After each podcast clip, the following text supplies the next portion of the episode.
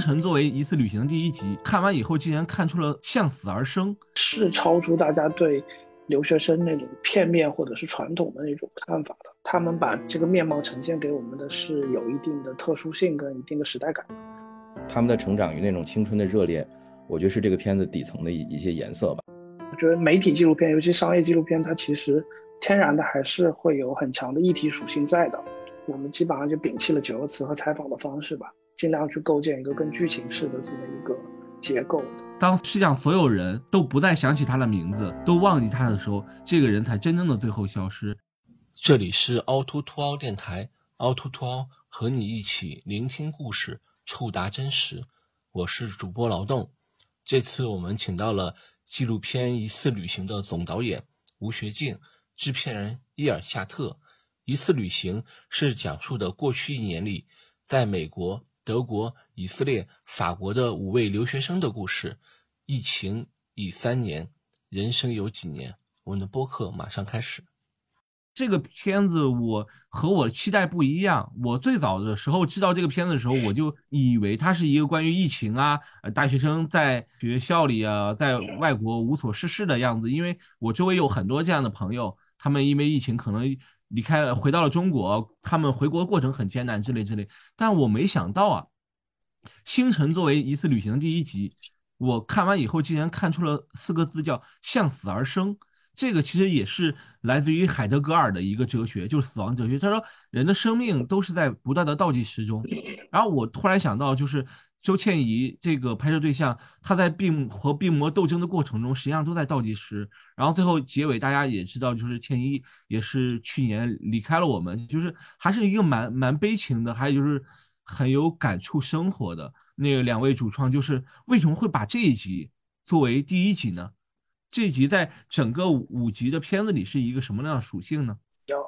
呃完整的这么一集。然后呃，但是更多的可能就是刚刚那个张老师提到的，就是说一开始这个项目立项的时候，包括前期我们操作的时候，因为它这个留学生的这个属性很强嘛，所以可能包括我们自己开始操作的时候，想象中的这个片子的它的面貌和它的故事，可能都是更说白了更更是一个我们想象中的符合留学生符号的这么一个故事吧。但实际上呢，我们真正到后期拍摄的时候，呃，真正完成的部分其实反而都是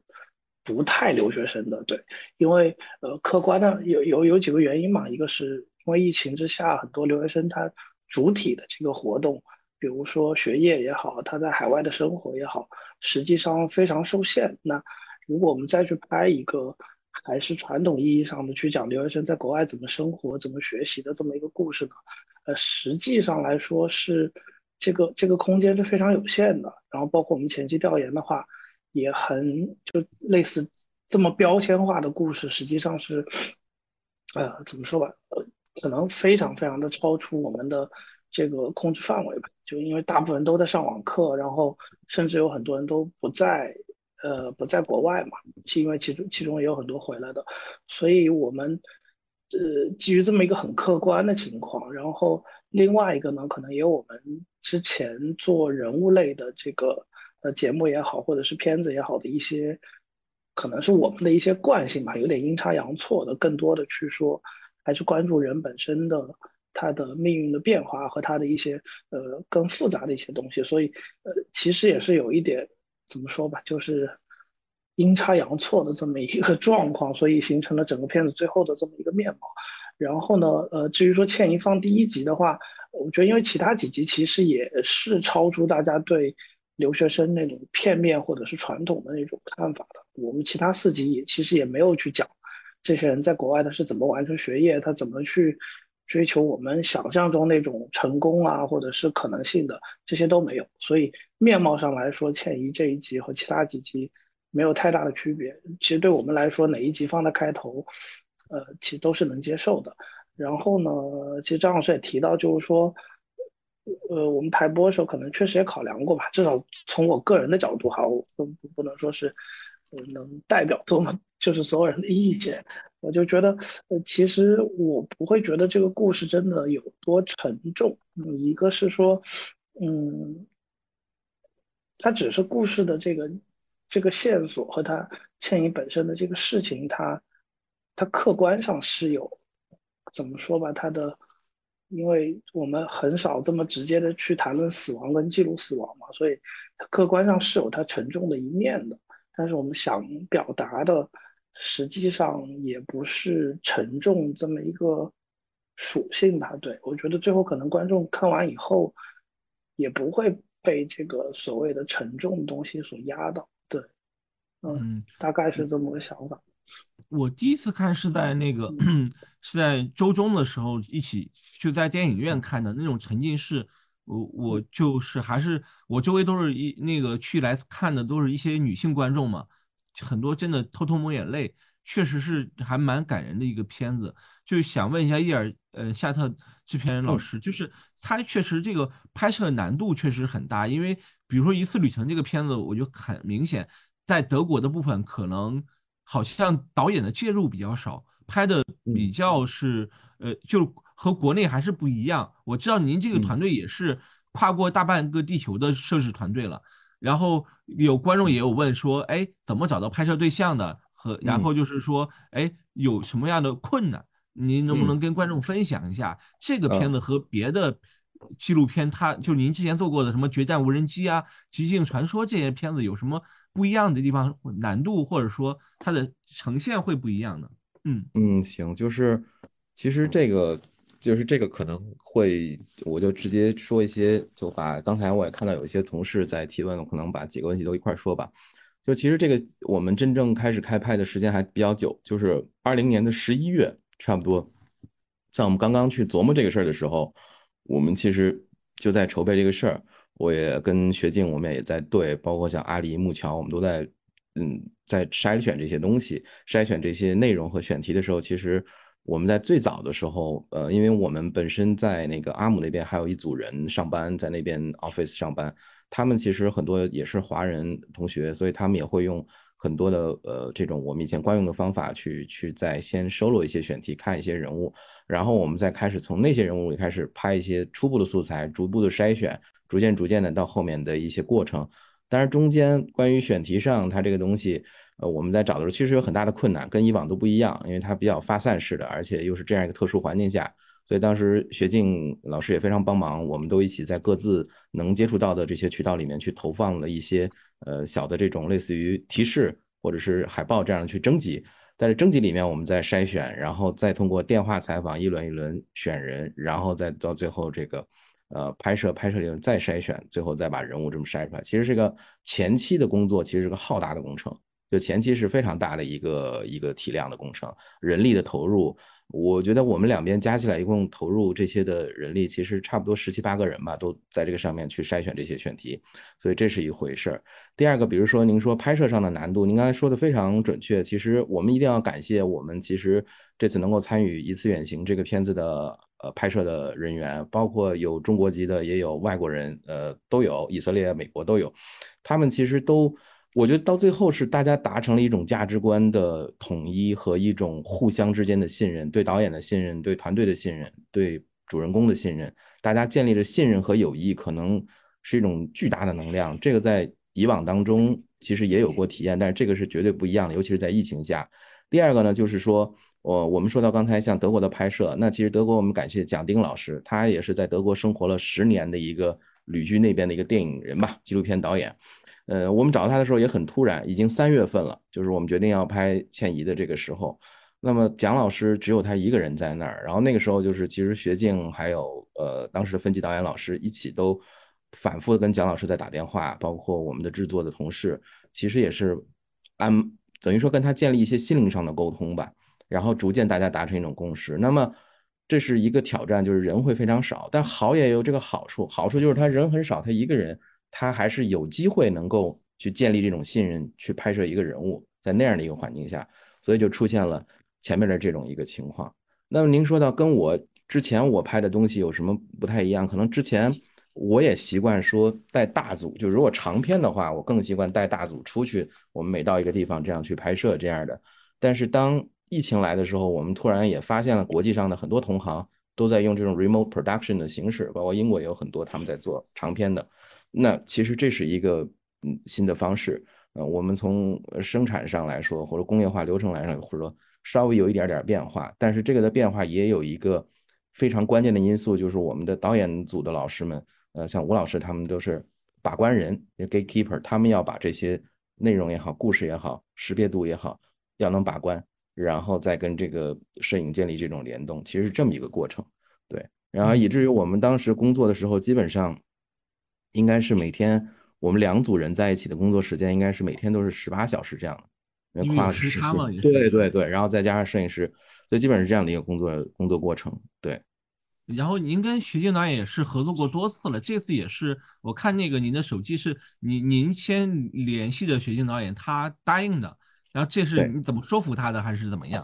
哎，这个其实吴老师是非常专业的一个一个导演，而且他也从从业很多年。我们其实早年间在一起都工作过，我们第两个人第一份工作是在一块儿，在新闻单位里上班。哎，跟评论部我们俩上班。那吴老师当时在这个国内的这些节目上，我当时刚好在一个国际组，我们就这样就在很很很年轻年幼的时候吧，就成了朋友。但是这次我我就想了一件事，就是。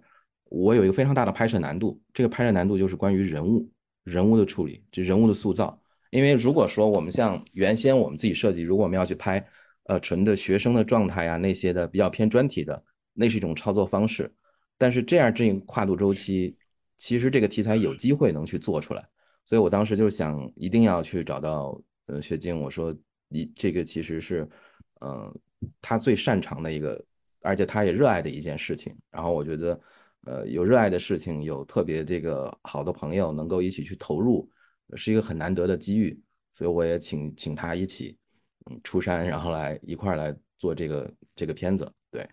呃，腾讯老师是大概周四的时候就敲定说，这个周日一定要做这个线上攻略，也跟大家分享一下为什么做线上攻略。我们线上攻略这个项目实际上是在疫情之前就有了，就是鼓励大家一起在腾讯会议或者 B 站的那个直播上。然后去一起看一部纪录片，看完以后，大家一起和主创进行一个线上连线，打破那个空间的阻隔。后来因为疫情以后，这个事情反而变得大家都在做这样的分享，因为你突然从一个哪都能去的节奏，突然告诉你小区都能出的时候，可能看这部纪录片或者听大家交流，可能是不能说网课，也是一种一种一种很有意思的体验。所以我又联想到，比如说两两位在创作的时候，肯定也是疫情影响很大。有没有一些选题或者说很不错的片内容，但是因为疫情这个实在拍不了，或者说夭折的呢？有没有这样的？嗯，徐静导演，嗯，呃，我我们还好吧，因为疫情刚开始的时候，二零年我们那会儿还在做十三幺，所以。呃，因为访谈节目嘛，又都在国内，但是当时那一季最大的困难，后来就是所有的国际拍摄都取消了。其他国内的部分的话，等于还好，就是因为等于对我们导演团队来说，刚好那个二零年到二一年那个节骨眼儿，就刚好还有应该是十三幺的第第五季吧，第四季的结尾和第五季，对，正在正在制作，所以我们就没有断档，然后。其实去年的疫情后面的后面这几茬重新过来之后，我们也刚好就项目上就是都在这个一次远行这个项目上，所以其实我们差不多从去年六月份开始吧，一直到现在都在做这个项目的后期，所以它整个后期的剪辑时间非常长。对我们，所以其实不存在。就没拍别的片子嘛，没有其所以就没有实质上的这种影响了。有人也问说，拍摄周期时间是多长时间？然后收尾大概是在什么时候呢？结尾是怎么考虑的呢？啊，是这一期是吧？呃，不是，就是整整体项目吧？我觉得整体项目，整体项目，啊，这期也可以单讲，嗯，呃，整整体的话，其实。我们可能昨天还在想着有一个人物要不要再补一点镜头，因为可可能是习惯了这个远程的操作方式吧。因为我觉得可能单单拍人物来说，没有大家想象的那么复杂，就是它实际上反而是比至少从我们现在来说，比拍节目啊之类的会，呃，在操作上来说其实是会轻巧和灵活很多的。所以整个的这个大的项目周期，我们应该最后一次拍摄是在。法国那一月份，呃，一月份对，应该应该，其实上个月可能还补了一点。我们上个月其实还在有原来有有一个选题，还是不太想放弃，所以上个不是上个月，上上个星期吧，可能还在跟跟那个主人公在沟通，看有没有可能再补补一点内容。呃，所以它其实是一个很动态的过程嘛。就刚刚说，我们整个后期其实周期也很长，对，就没有很严格意义上的非常工业化的那么一个。很完整的启动和结束的周期，整体会比较动态。然后倩怡的这个故事的话，其实我们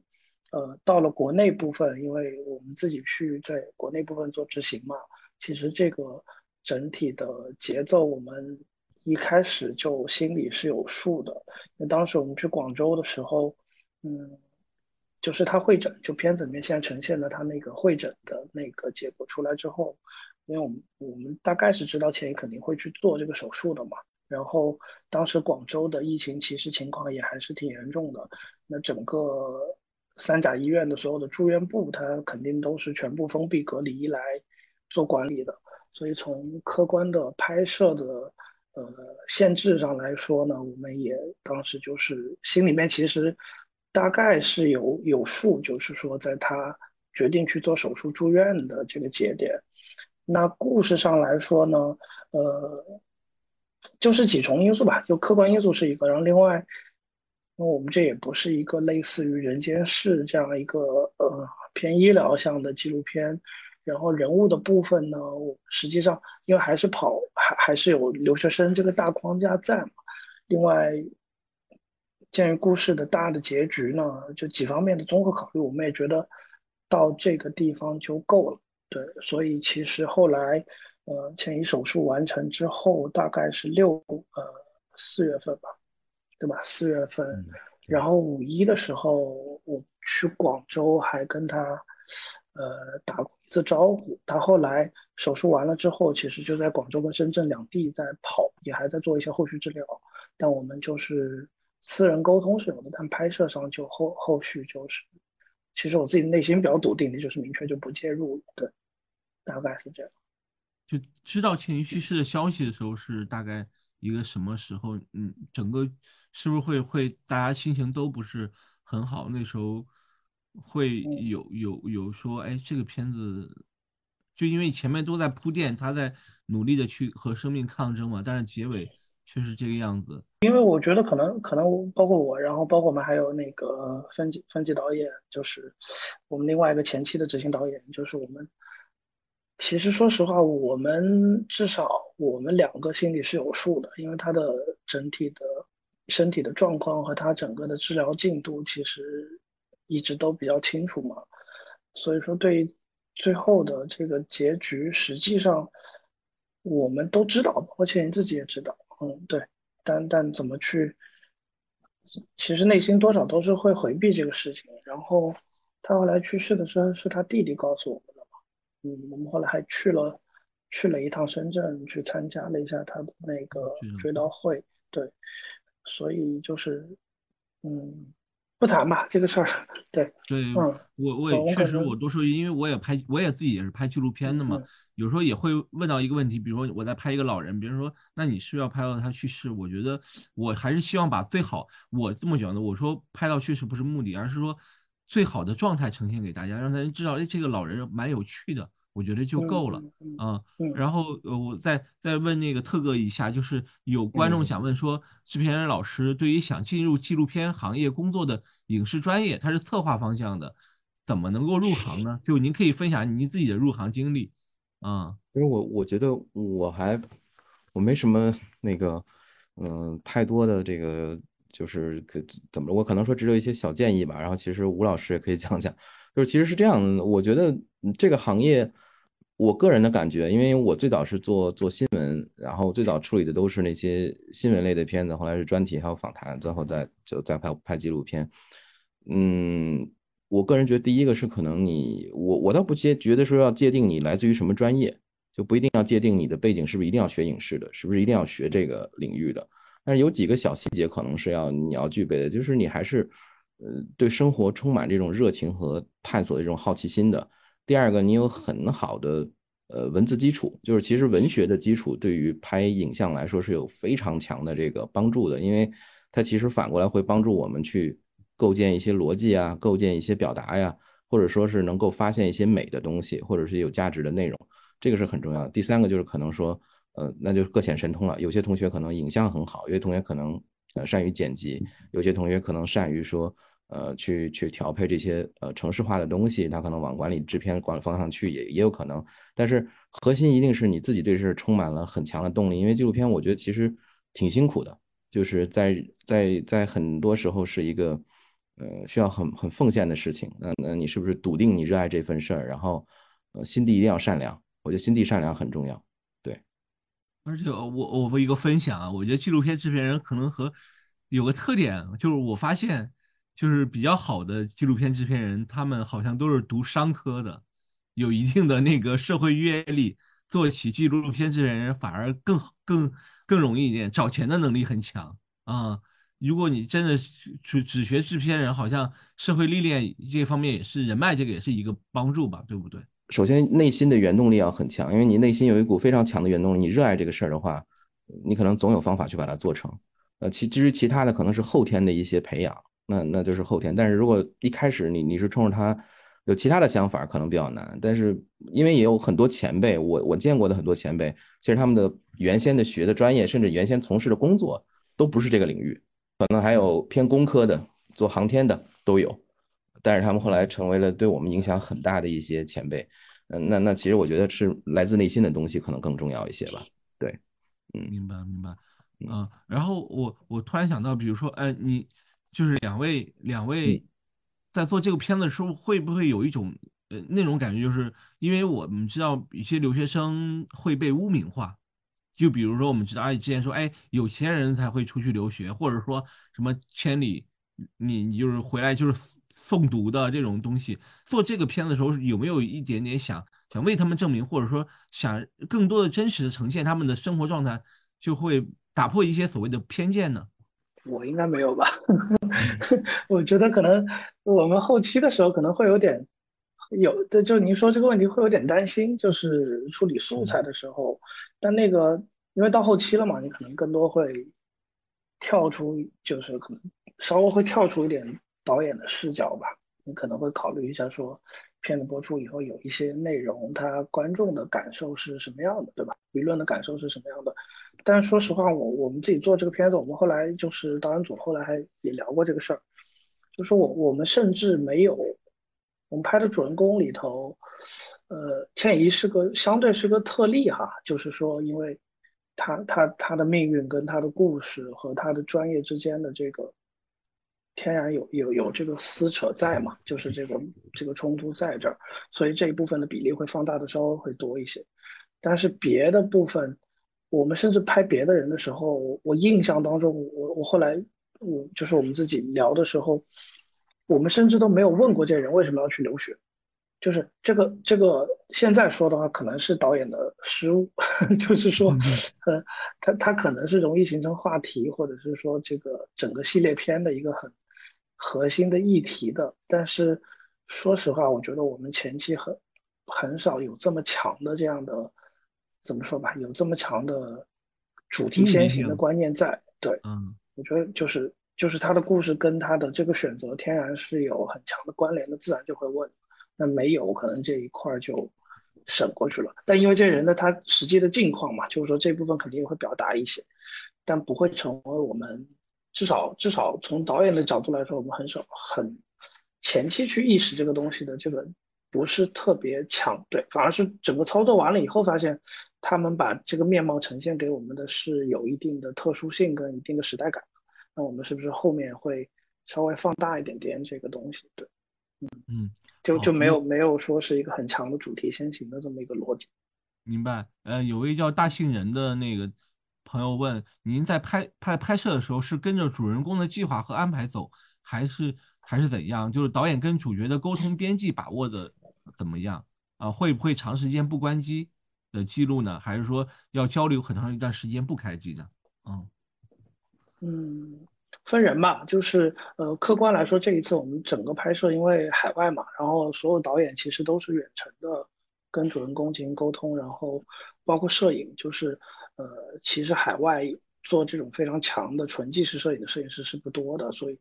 包括可能哪怕是做纪录片，比如说欧美的，尤其是像美国的很多纪录片摄影师，他的拍摄方式跟我们的观察式纪录片的拍摄方式完全不一样，然后加上一个是经验不太足，另外。客观上来说，很多摄影师他甚至没有纪实类的长篇内容的，而且我们这次片子还特别长，长内容的那种拍摄经验，所以，我我们整体的前期对摄影的要求就是宁可多一点，对，就是呃，宁可把这个压力留给后期嘛，就是你前期不要去做特别特别强的这种内容上的筛选，所以拍摄的技术层面的话，我们的要求就是。长尽量长长镜头，然后呃声音就不用说了，就是尽量保存长，就就是相对完整度特别长的。然后镜头上也是，就是它呃机位的调整啊什么的，我我我们就跟他说，你就明确的指令就是你别关机，你不管你中间在干什么。对，所以其实你也看得出来嘛，比如说倩怡这一集现在已经播出的德国的部分，它很多的内容它其实不是特别强的设计性的。甚至很多内容就是因为摄影的这种操作方式才能保留下来，因为我们也没有导演在那边，所以他现场的整个沟通的话，呃，就摄影在那边，其实我们后来说就是真的很感谢前方的摄影，虽然技术上是有瑕疵存在啊，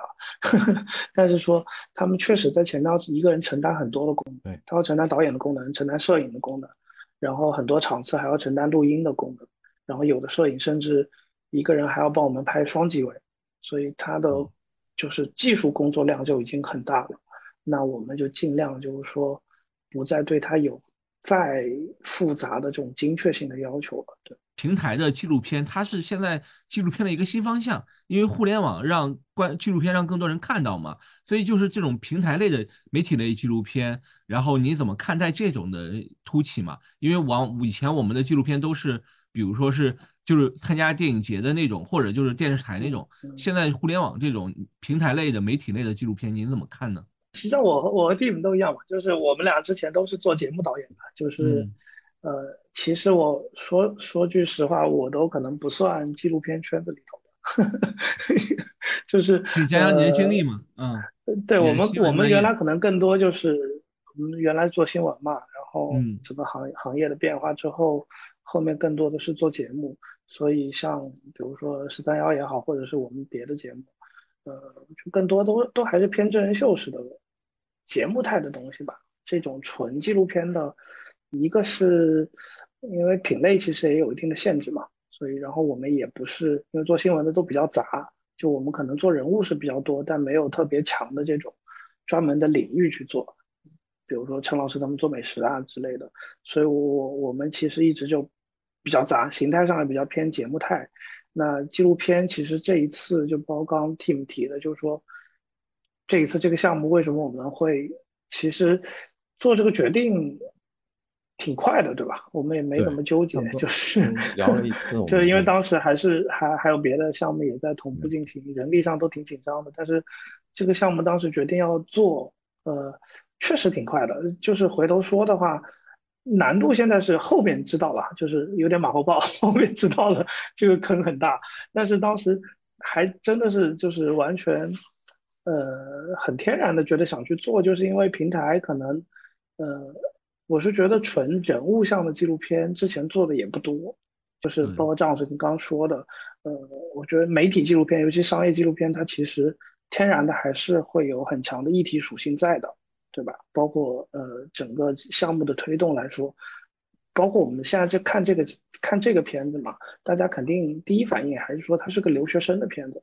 而不会说它是一个关于一帮年轻人的这么一个纪录片。所以在商业纪录片的节目语境里头，我觉得议题始终是先在排在人的前面的。那这一次的话，实际上是有一个机会，就是说因为这个议题没有那么的强。我们是不是可以把人物放大一点？对，所以现在整个片子的结果就是有点反过来嘛。嗯嗯。那然后另外我们也没有，其实之前也没有这样去做，比如说走电影节或者是独立纪录片那条线路的这么一些东西。对，因为我们其实一直还都是在做一些更更类型化的节目。对，所以这一次也算是个尝试吧。对对，我看出来了，因为就是确实是和那个之前你说十三幺那种真人秀的形式纪录片很不一样，而且这个也是我，因为我们往往以前说平台纪录片或者媒体纪录片就是二十多分钟一集啊，就就完了。但是我我看的时候，我我在去那个试片的时候，我也就是三十分钟左右，就没想到会分上下集。其实这个东西单独做成一个作品都都是成立的。这个系列纪录片总共五集，每每集都应该有各自侧重的内容。那么是否有一些共同内容联系呢？把这个分级分分出来，还除了留学生这一点，还有没有别的共通点呢？啊，我们也有过一些想法，就是包括像刚才学静说的，其实，在很长一段时间里面，我们做的很多内容是偏专题属性的，包括在各个的。播出机构里面你会放到，因为没办法，因为播出机构它也要完成它的使命，它的它是一个人家也要有它的这套运转体系，所以很多的播出机构它都有专题属性的这种东西在。那以往说创作者或者说嗯更有创作空间的纪录片，大家都会去选择走这个节展类型啊，或者哪怕我们用另一个方式去创作。那这次也很感谢，就是因为平台能给我们这样一个机会，让我们去。呃，这样去创作了一把，所以这个是非常感谢的。那其实另一方面来说，我们刚才回到说那个分级的问题，它是我们自己觉得，就其实有的时候我们给他可能会定很多分级逻辑这些那些的，但是我们可能忘了很长时间一段以来，我们已经忘了很多东西。其实多元化那个 diversity 就是很美好的，就是年轻的生命，他的那种多元化，你看到的另一种信息量，就是他不是在教室里完成了他的学业，可能行走着就是一种学习。可能他在那个地方跟人共事过，呃，经历了一番人生，也是一种学习，就是把这个外延放大。第二个就是说，我们在海外很多华人的或者中国同胞在海外的故事，我们这个民族很有意思。其实我们和以色列人很像，我们一直在漂泊和迁徙。我们的很多的同胞几代人在不同的地方，因为历史的境遇，他们繁衍后代各种各样，包括现在当下这些人。那其实这这是一个大范围命题，然后里面再到了留学生这样一个身份上。但是我往大了说，其实它能延展到一些关于中国人在海外的一些境遇。那这种境遇的这种多样性，我觉得就就非常有意思了。就是它的多元性其实是很难找的。第二个，我们回来说它有什么关联性。如果说有哪些相似的，我觉得可能有这么几点吧。一个是就是他们内心是，就是你看到他们每一个人的时候，你会觉得有一种感动，就是说哇，他们内心充满了一团火焰与热情。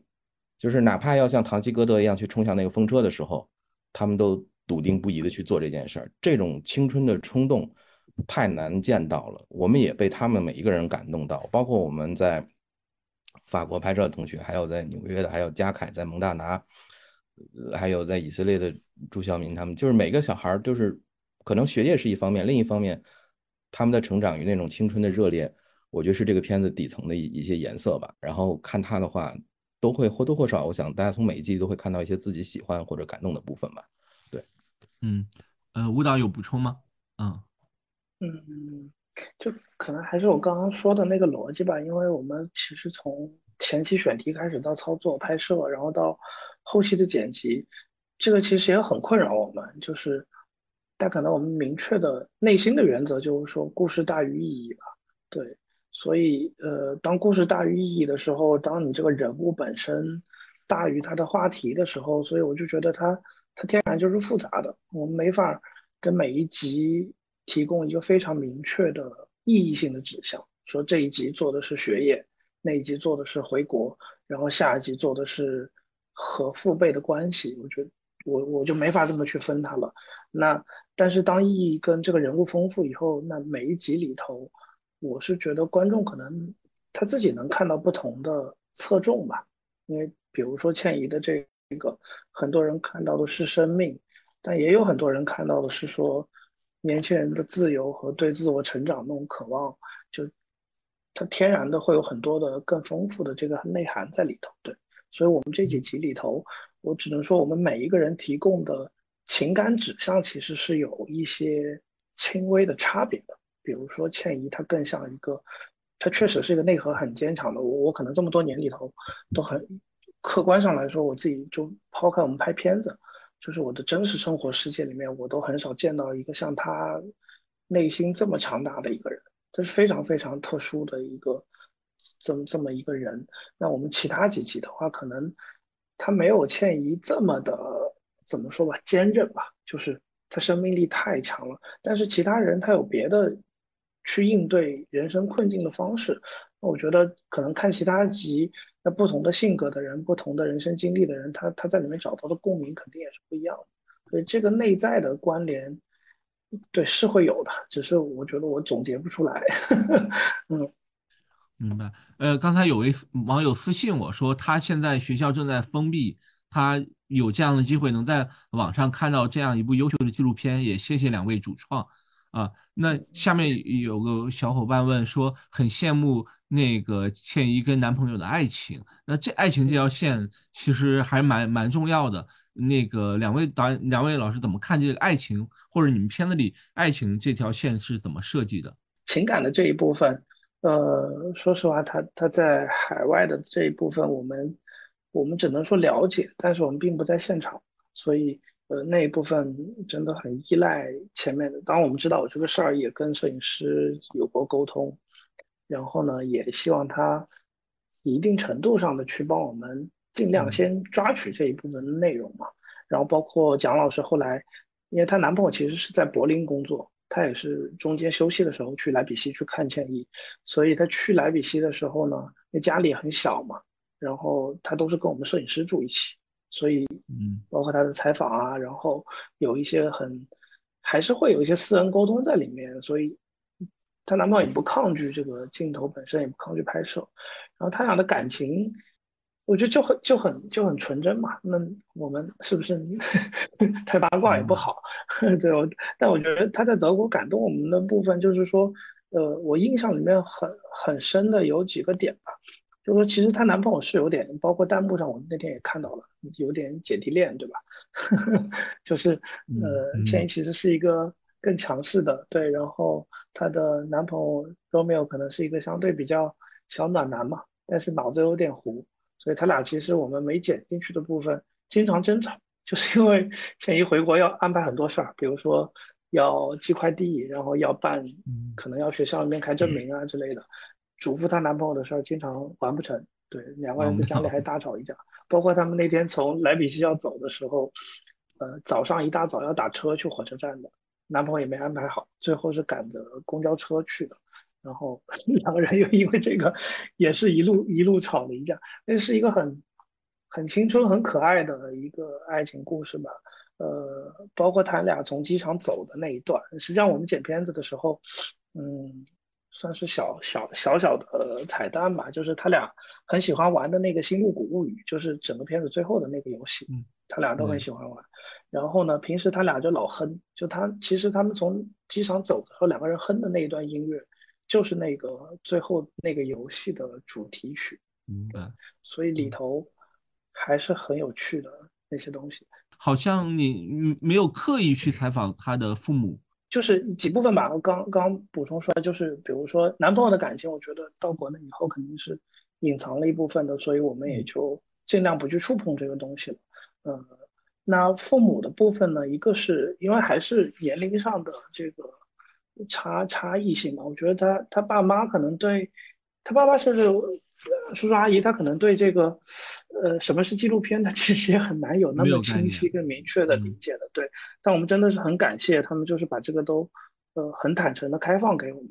中间也没有真的去怎么怎怎样的去，呃，阻挠这个事情。我觉得其实已经非常的坦诚和和伟大了，甚至于说，然后。至于采访的话，我呃，反过来说很遗憾的，就是我们当时在广州拍摄的时候呢，因为因为因为这个故事本身很私密，所以我可以跟大家介绍啊，就我们前期拍摄在现场就只有我和另外一位导演，然后呃，我也是就拍摄可能就是就是我我来直接来拍摄嘛，所以我们就是等于受限于这个技术上的，比如说他他爸他妈出去的段落。我没法一个人同时跟两条线了，对，所以他爸妈的部分其实是有缺失的，说实话，嗯，那至于采访的话，大家可能也，我们后面几集片子应该也能看出风格嘛，就我们后期的剪辑，整体就是我们基本上就摒弃了九个词和采访的方式吧，尽量去构建一个更剧情式的这么一个结构，对，所以采访这部分，一个是我们前期就就把这个形式可以说是把它放弃掉。嗯，但这个对后期来说确实造成比较大的困扰。素材量巨大，然后要在里面挑线。那你剪辑的周期大概多长时间呢？呃，到现在还在剪均。一集，对，桌面上还开着一个工程，差不多一集两个月吧，嗯，差不了，差不太多，嗯，但可能呃核心核心的段落是会剪的比较快，嗯但是嗯。因为要把它整个串联成一个长篇的话，确实这种方式我们这次也是体会到了它的难度，嗯。嗯但但这种尝试还是很有意义，我觉得也很值得，因为确实我刚才也说，它它和一般的不一样，它的特点就是它的真诚和它长时间的记录和凝视，它没有给一个完整的答案，它更多是让观众自己去思考。因为我们老老说，往往说互联网的观众他就喜欢，比如说快节奏的几几分钟那种那种事，但是让他看一个六十分钟的，可能真的需要一个安静的环境和他真的能沉浸去沉浸下去。而您的拍摄是我看的时候是很沉浸的感觉，所以这个也是会观众就是其实这个片子在挑观众，其实观众也在挑片子。自然而然会有，我看很多豆瓣的打分，真的也是挺感动的。这边顺便穿插一下，嗯、就是七十多位观众，如果你们看完这个片子有一些自己的想法和感感受，都可以在豆瓣打分啊。呃，分数不重要，重要是你们把自己的真实想法打出来就可以了。在片子中是以事件发生的真实时间为顺序来剪辑的吗？还这样的剪辑会不会有那种流水流水账的记录呢？就是会怎么避免流水账式的记录？然后是要在每个故事方面要上价值嘛？这种，我觉得剪辑剪辑肯定是故事重构了。你你我我们第一是，当然这个这个可能咱们更内部探讨吧，因为我觉得这这个可能不是一个观众视角的问题，就是说，呃，那纪录片剪辑，然后而且我们这一次是真的是想试图去构建一个更剧情化的这么一个故事结构的，它它跟呃更。更怎么说吧，更大类型的一类纪录片的剪辑方式确实不太一样，因为其实原来纪录片，比如说有九个词的，那那是对吧？那那本身提供了一个天然的故事结构在，然后还有一类呢，它可能不去建立很强的剧情联系，它提供的是一个更怎么说吧，更更片段化的，呃，算是生活片段吧，然后你观众自行的去勾连这个。勾连这个片段，然后形成一定的呃认知。但我觉得那种类型的片子，它可能更多的提供的是你的观念上的，或者说是一些呃价值性的东西，而且那个对观众的考验其实更大。就是就是我们常说的，比如说，其实独立纪录片和纪录电影领域很多片子都是这样的，就那那个对观众的观看的这个门槛其实是更高的。因为它没有很强的叙事的推动力。那我们现在这一次这个片子选择用这种方式去做，一个确实是想尝试一下，然后，但是客观上要完成这个呢，我觉得我们的原则就是说，第一，它它保证纪录片的真实性，我我们不会去编撰这个人物，或者说去重新给你塑造一个不存在的这么一个细节或者是故事出来。但是你真的到后期剪辑的话，剪成流水账，我觉得这个不会有人看的。这个这个对，如果你故事形成不了，我们光说有意义也是没有价值的嘛。所以我们整个后期，它不仅是时间线上的处理，还有很多细节上的处理。打比方，比如说倩怡这一集，我不知道可能大家会注意到，他爸爸是个潮汕人，所以他很喜欢喝茶。那那其实我们第一次去拍他的时候，我也很震惊。到他家了，女儿刚从医院回来，他在旁边开始拿着手机看国际新闻，然后就开始泡功夫茶，然后还请我喝。就是那那这个小细节，当时只觉得有趣，呃，但是后来后期的时候发现，到后面他给女儿买奶茶，然后包括他妈妈说，因为老潮汕人嘛，他他怎么可能会喝奶茶这种玩意儿呢？这 对于喝茶的人来说是亵渎，所以呃，包括他后来给倩怡买奶茶，甚至于包他他们包括就是会诊结果出来之后，他爸就是完全是不经意的喝了一口奶茶，那个我还印象挺深刻的。他喝了一口，他就不喝了。对，那这种小的细节，其实肯定要通过后期重新给它编织起来。就是前期其实都是很边角料的一个东西吧。对，就是父爱的一种体现。嗯，呃，对，但但这种细节肯定是要靠后期去赋予它一定的价值嘛。想问 Tim 一个问题，就是您给我发了一张您的照片嘛？实际上是好像是在中东冲突冲突上那个拍的，好像是在后面有一个坦克，是不是？您之前也做过这种，比如说国际新闻也会去到现场啊？您觉得，比如说做新闻和做纪录片有没有什么特别大的区别？还有就是，您作为纪录片的制片人，会会。在哪些方面能帮到那个舞舞蹈呢？就是嗯嗯，主要是我觉得是这几方面吧。就是我以前可能就是因为工作的原因，在尤其是在一三年到一六年呃之间吧，最后一次跑那种地方应该是一八年，呃，到埃俄边境上去了一趟。那基本上这些有过冲突的地方都去过。然后呃，当然那个时候也已经在拍纪录片，如果央视也有这种，还有在优酷平台上的一些东西。而那个时候，呃，更多的是前方导演，然后这个这个工作在里面，还有一些其他的和当地涉外的一些工作在搞。整个的过程下来，其实那两年对我个人冲击比较大吧。那张照片是在喀布尔，那是一五年的，我看几月，六月初，我们当时跟那当时的那个阿富汗国防军的那个有一个装甲旅，然后在喀布尔在巡逻，然后在那个营地拍的。但但那些东西对我的刺激，反而是让我就是我自己有一段时间我也不知道应该干什么了，就对我影响比较大。然后我也不知道我应该去做什么样的职业，因为我觉得有那么多东西你见过以后，你你也比较冲击力很很强，呃，会有一段时间迷失的这种过程。然后逐渐逐渐又转回到呃媒体行业，后来又去了一个其他的媒体机构，然后又到了这些做到后来的这些工作上去。嗯，制片人其实理论上来讲，应该更多的是，我其实觉得就是这个开始这事儿也挺好玩的，因为我和学静的合作，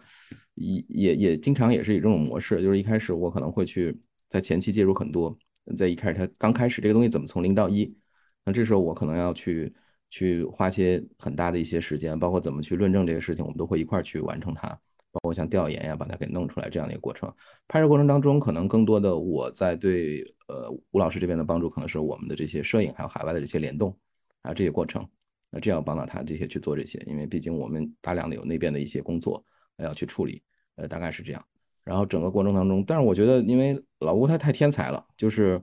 就是我我要上手的话，就就把这东西拉低了，就是会有这种情况。对，所以我尽量就是给给吴老师做好这个服务保障工作。我更多给他做服务保障这一些的，对，没有，因为因为我也现在也在做纪录片制片人，很多人都问说纪录片制片人到底干嘛？我说搞钱，还有就是一些在创作上也是一个另外一只眼睛。我我还挺看重的，因为就如果你做一个，如果你只是做自己的作品，你这个导演自己的表达就够了，但是你需要另外一种眼睛把你去拉回来一点，就是让你的作品更加的让大众更接受嘛。比如说，我知道那个周浩导演的那部著名的作品《大同》，其实他的制片人也帮了很多忙，而且就是很很不一样。所以，我我还是想让你呼吁一下，大家关注一下纪录片制片人这个概念，是不是？也要感谢，要感谢那个平台平台老师的制片人们，他们确实付出了特别多的工作。其实我和学静，其实在这些工作中，有时候有很多生疏。其实特别感谢平台的两位老师，他们不断的给我们一些，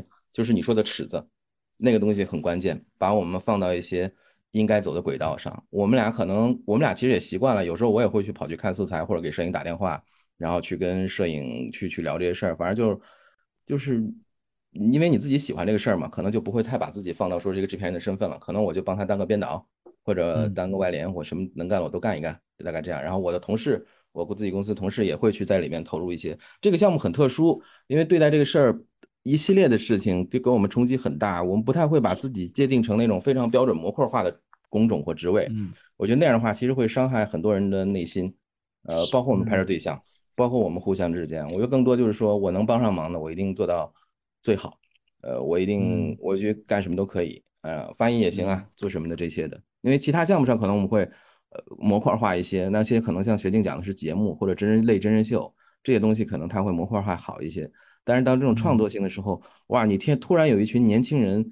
嗯，那样热血的去投入创作的时候，我觉得不要打断他们。嗯，我我大概就是这种心态吧。然后我能做的，我都会去做，就这样。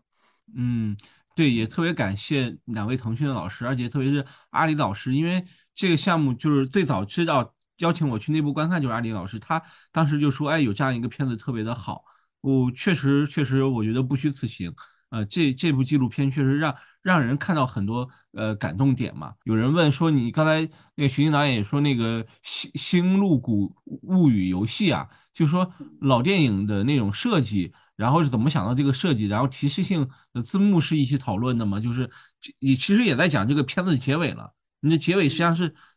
因为那个游戏感觉像那个另外一个世界的一种反照嘛。包括您呃，您那个。他在他在看那个火星，那个一个探测器登陆火星，然后那种感觉好像真的就是，包括星辰这个片名都在暗示，就是他在另外一个世界。这个是不是也是一种叠加啊？这个结尾的设计，嗯嗯，因因为那个名字其实起的很晚嘛，就是呃，因为星辰那个，昨天还跟同事说，就是。最后剪头发的时候的那段同期，实际上都是很晚的一个版本才加进去的，呃，也也是好晚，就是好晚。后来有次重新听素材，然后听到了他关于那一段的描述。其实学物理的人，很多人都知道那段话嘛，啊，是好好像美国一科物理学家说的一个，就是人都来自星辰，嗯，左手来自一颗恒星，右右手的原子来自另一颗恒星。那是物物理学里面最诗意的一一个东西，所以倩怡对这个东西肯定他非常的了解。然后呢，为什么用这些，就是用这些元素吧？就是说，嗯，可能也是因为我的问题啊，就是我们在广州，呃，因为他回国以后，就就一直跟他是近距离的一块在拍摄嘛。但是我们其实也一直没有勇气跟他真正那样的去提最后的这个问题。就是你到底对死亡的态度是什么？然后你你你对人生的最后的这个终点的想法是什么？因为呃，这个这个问题有好多次机会，可能我能直接的问出来，但但我说实话，我也没有勇气。我知道这个问题不问的话，肯定对片子是有伤害的。那呃，好在就是那个那个就是卡西尼号的那一段，就有一次有一天下午在他家里跟他聊天，然后聊。聊天文学，聊物理，然后他他特别喜欢萨根，然后他同学还在给他在星系上买了一颗恒星，然后是以他的名字命名的。然后聊到那个卡西尼的时候，他说了很多，因为我看过，我之前就很喜欢 NASA 的那个小短片，那当年拿那个艾美奖的时候，隐约觉得那可能是他对于这个事情的某种表达吧，就稍微留了个心眼儿。然后最后那一段呢，所所以就是说，可能就是我没有没有没有勇气问出那个直接的问题，我就整个片子拍到最后，我也没得到这个答案。但是他当时跟我说完那个卡西尼号那一段的时候，大概觉得这可能是另外一种答案嘛，就所以这事儿到后面我我就放弃掉了。那最后那一段呢，其实最后那一段是最早剪出来，就我们可能。那个助理剪辑在搭出的前面的段落的时候，那一段我好像是就是整个成片现在看到的最终版的成片，最后那一段是我最早剪出来的，就是可能字幕的翻译跟现在稍微有点差别，没这么精，没这么准确吧？对，那一段是这样，就是呃，他的那段文字不是我们写的文案，那是他在就是他那个叫 Frank 他自他自己的一个 ins 的小号上面。写的一段话，很早之前，大概是二零年的六七月份的时候，可能是当时在德国的治疗不顺利的时候吧，他写过这么一段话，然后提到了游戏，提到了那个，然后后来我们在前期初剪准备素材的时候，就看到了她当时在德国跟她男朋友一起玩游戏的这一段，这一段摄影师也很厉害，就是拍的特别完整，几乎是一段差不多有个七八分钟的长镜头，对。然后呢，他的那些描述也非常的生动，有有有着很很丰富的想象和那那个温情在里头。所以其实最后的那一段的那个构思，就你看到了，可能你了解这个故事的，我觉得反正我也不知道怎么想的，反正天然就把它放在一起了。嗯，然后那首歌呢，可以跟大家说一下，因为我觉得片子里面我没有机会去解释这个事情。那首歌是他。给他的婚礼准备的一首爵士乐，哦，呃，但是但是我在片子里面我们没没有机会去跟大家把这个信息说出来。对，所以我觉得这个东西结合在一起的话，嗯呃，怎么说吧，就是我知道那是片子的结尾，但可能更多也像是我跟这个人相处那么久以后，我帮他，我就是很个人的一个东西吧。我觉得那那段东西可能片子不用，也会是我想剪了给他的一个一个一个礼物，嗯，一个道别的礼物。对，而且我就是我觉得应结尾应该是以迁移的方式去描述这个事情，而不是以其他人的方式，就是可能这个方式是最符合他的性格和他的，对，嗯，大概是这么个情况。啊，谢谢两位嘉宾。呃，这个片子我们准备做线上攻略的时候，我也把这个片子的链接发给了那个我朋友，我朋友在那个莱比锡的孔子学院，然后我也说，哎，能不能就给莱比锡的朋友们看一下，学生看一下有没有认识迁移的？但是他发了，好像也没有人回回复，这个很遗憾。然后我问了一下那个我那个朋友，就在莱比锡的朋友，他说感谢两位那个创作。就是导演团队、制作团队创作出这么一个优秀的纪录片，把倩怡这么一个年轻、有活力、有才识的青年人展现给大家。然后，其实我觉得这个就是我想说的，就是可能就像片名一样，星辰嘛，就可能倩怡就在另外一个世界，在看着我们，是会，他会。我还多说一句，说，什么时候人真的消失了？就是当所有世界上所有人。都不再想起他的名字，都忘记他的时候，这个人才真正的最后消失。也感谢感谢两位呃嘉宾，还有另外两位那个腾讯运营的老师。然后大家如果看完那个呃一次远行觉得很不错或者怎么样，都可以在豆瓣打出你们自己的分数。感谢大家支持纪录片，然后我们也期待另外四集的纪录片能够让大家看到另外四位留学生不一样的生活。两位老师最后再给自己纪录片打个广告，哎，下周四 还有四集呢，还有四集，还有什么爆点亮点？快！我觉得就是大家多多支持，多多关心，就是可能你们会看到，呃，不一样的一种年轻人在海外的状态。我觉得他们那种自信、那种果敢，呃，那种那种那种乐观的状态。其实是我们最好的一种名片。然后你们有，你们各自会看到很有意思的故事。所以我每周四希望大家能够支持关注。每周四晚上九点在腾讯视频。然后，呃，如果在海外的话，VTV 上也会在播。谢谢，谢谢大家支持。好，徐静导演，嗯，下周四吧，就一个很天真可爱的小姑娘。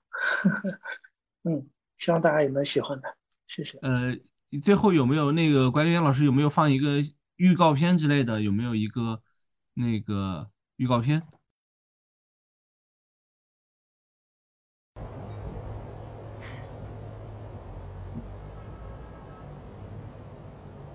好了，走了。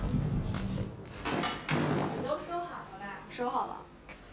我是八月三十一号搬来纽约的，疫情最严重的期间。哎呦我天！当时就有一个劲儿，就觉得一定要来纽约啊。说不上来为什么，当时可能是为了做喜剧，为了来这儿讲脱口秀。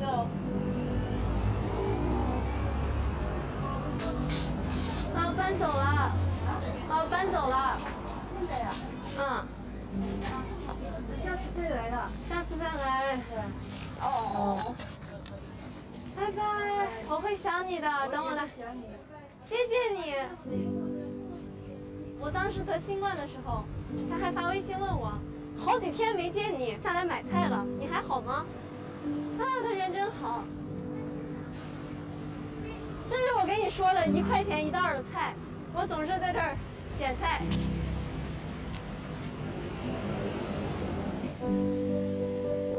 四十二天前，我觉得自己也是个骗子。骗了一个纽约梦摇摇欲坠的小演员，就跟他说：“只要你有足够的想象力，这个丑陋的天台就是你的舞台。”四十二天后，这个天台有了你们，还有了这些灯光，然后我也站在这里，继续做梦。